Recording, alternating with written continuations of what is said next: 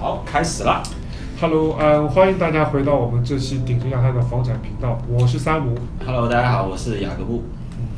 今天我们主要就是一个白话会谈了，就是主要想说一下目前疫情之下，呃，各个行业受到的冲击，以及对我们房地产行业，嗯、其实最大的是每一位业主会带来一些什么样的影响。其实，嗯、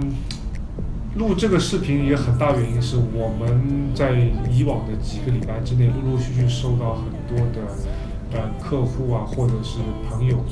他这边给我们一些电话咨询或者微信咨询，说，哎，我们在这边就是有有房子，然后现在因为政府出台了一些这样那样的政策，因为受疫情影响嘛，那我们这个房子呃的情况是怎么样？就是比如说出租对上对面啊之类的。对，说的很对啊，因为我跟我先跟大家来简单介绍一下目前澳洲出台的一些政策啊，一个是国境线和边境线其实都有都有在做封锁，一个是国外的话，现在是非澳洲本地的 PR 和非澳洲的 citizen，就是公民啊公民啦，就是不能再进入到澳洲了，这个是国境线。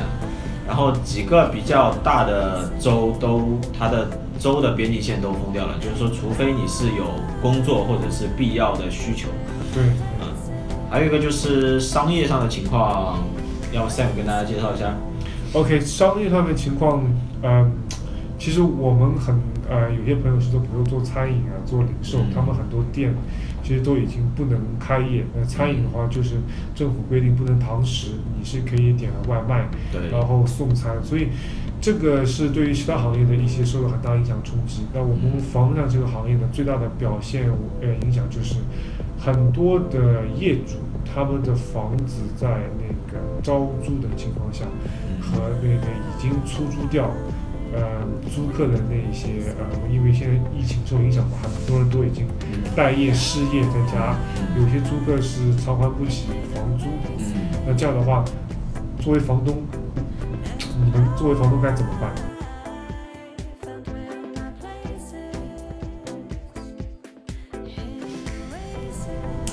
好，就说到澳洲房产的房地产，就是说业主啊，也分两种类型啊，一种就是自住的自住房业主，还有一种就是投资房业主了。我先来讲一下，就是说自住房业主现在目前遇到的一些可能遇到的情况啊。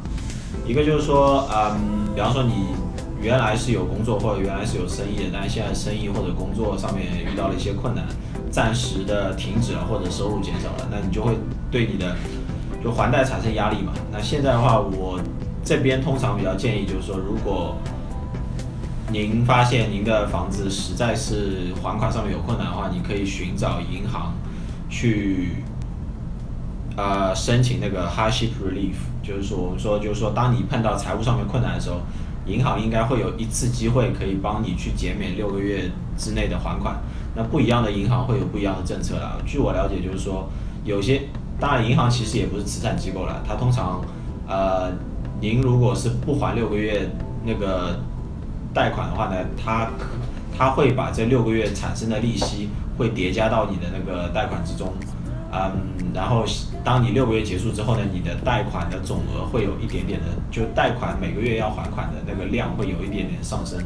呃，然后你在申请这个 hardship relief 的时候，你要注意就是说，它会在你的贷款记录里面可能会留下一点信息，那么在你两年之内，据我了解应该是两年之内吧，如果你再去申请。呃，其他的贷款，比方说车贷啊，或者是房贷增贷啊这种样子，可能银行就会呃有所考虑。就比方说啊、原来可以贷多的，现在就不能贷多了；原来能贷的，可能就不能贷了。所以说，你再去申请这个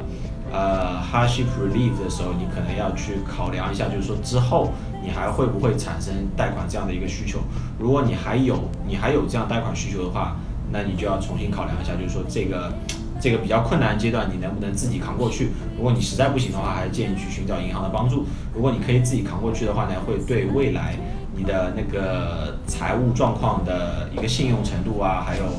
呃，就是资金压力会会会会会比之后要小小一点啊，差不多是这样这样一个情况了。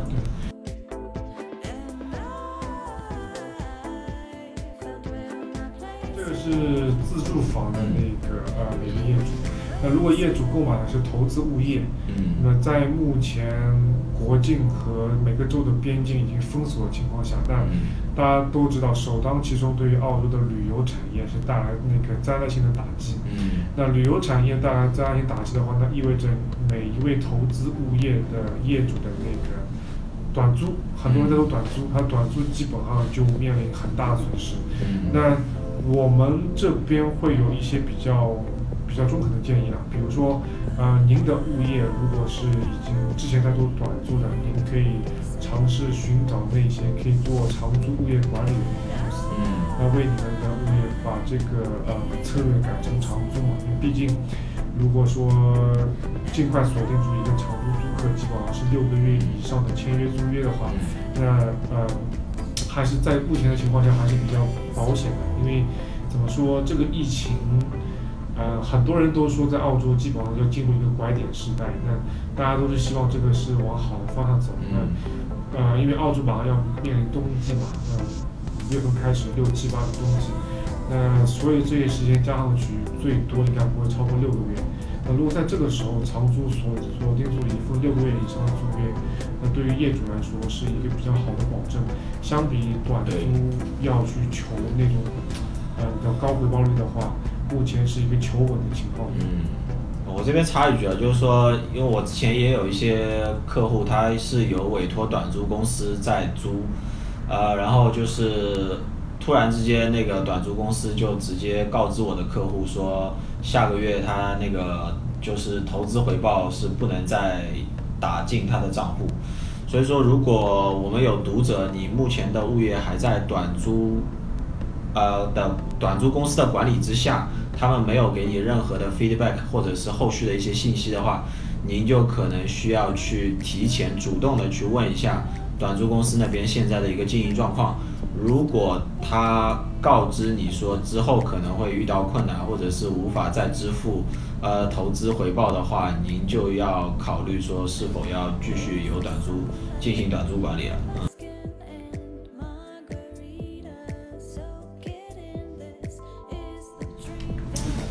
好，刚才我们讲到短租市场，就是说，如果你是一个短租业主的话，你可以考虑说短租转成长租了。但对我我们也知道，就是说短租转转到长租也不是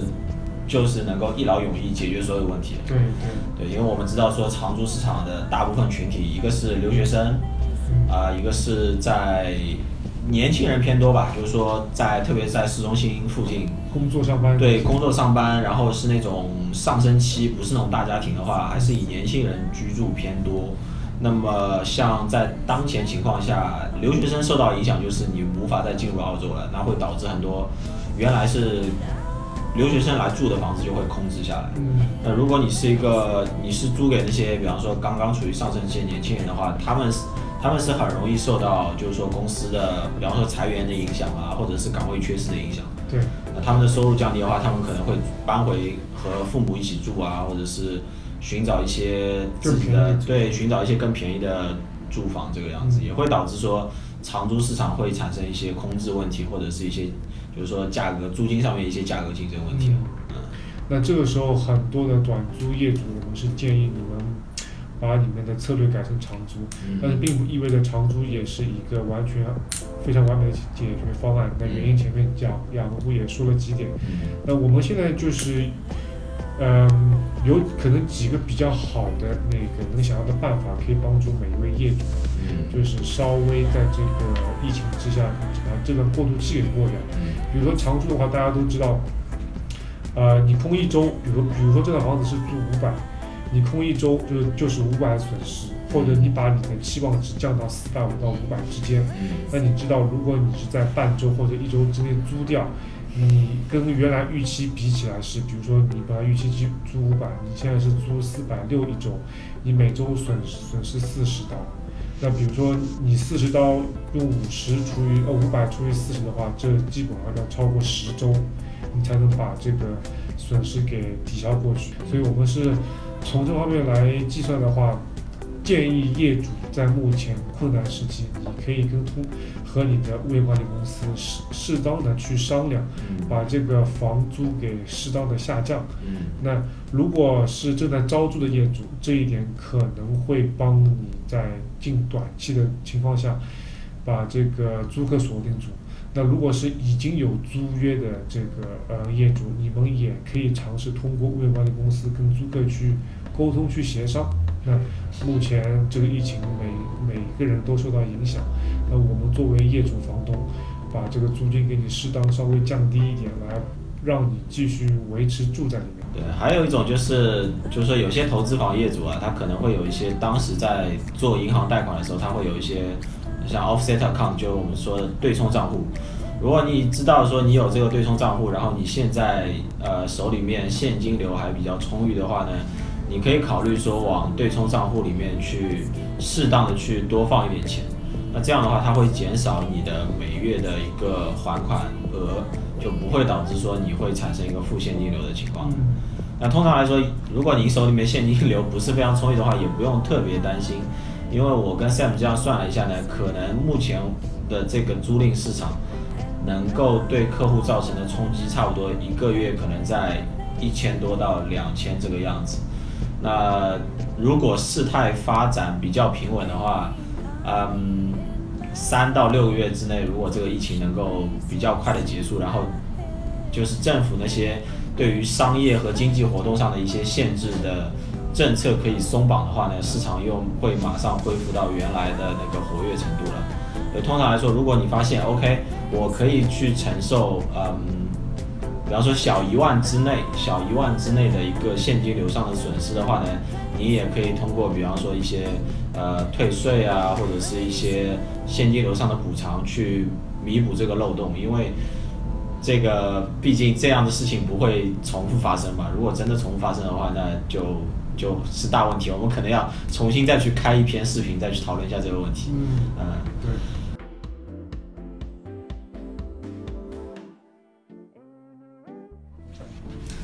OK，刚刚提到就是说，对于资产，就是说现金流比较充裕的买家，他可以通过一些呃对冲账户这样的一些操作，去让自己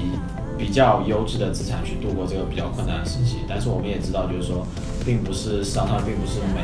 每一个项目或者是每一个物业它都有非常好的表现。